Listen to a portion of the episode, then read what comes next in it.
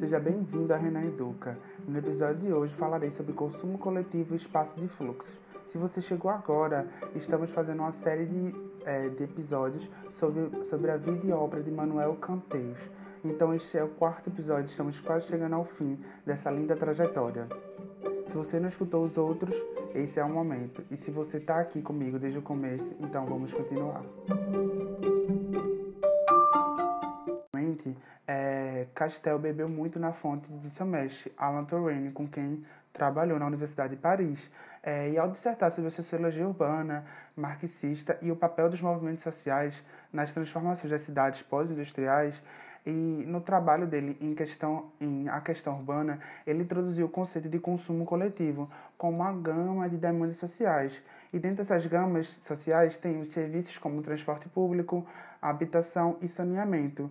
E tudo isso é por meio, inter, por meio da intervenção do Estado como fornecedor desses serviços.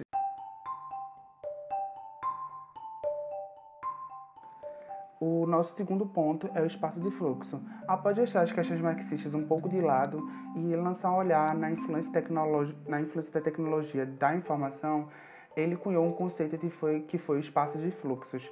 Então esse termo surgiu no final da década de, é, na década de 80 é, para descrever um novo tipo de espaço que possibilita interações à distância síncronas em tempo real.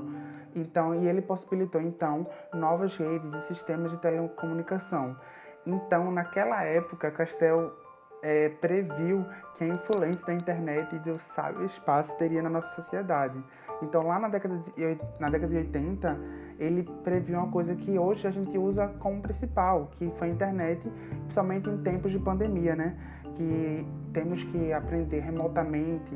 Então, o negócio de ser síncrona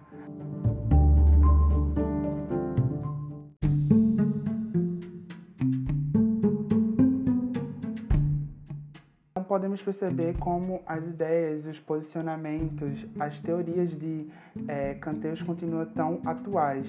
Por isso que no próximo episódio falarei um pouco sobre sua influência atualmente, o que ele anda fazendo, que eu acho de extrema importância. Então, até o próximo episódio.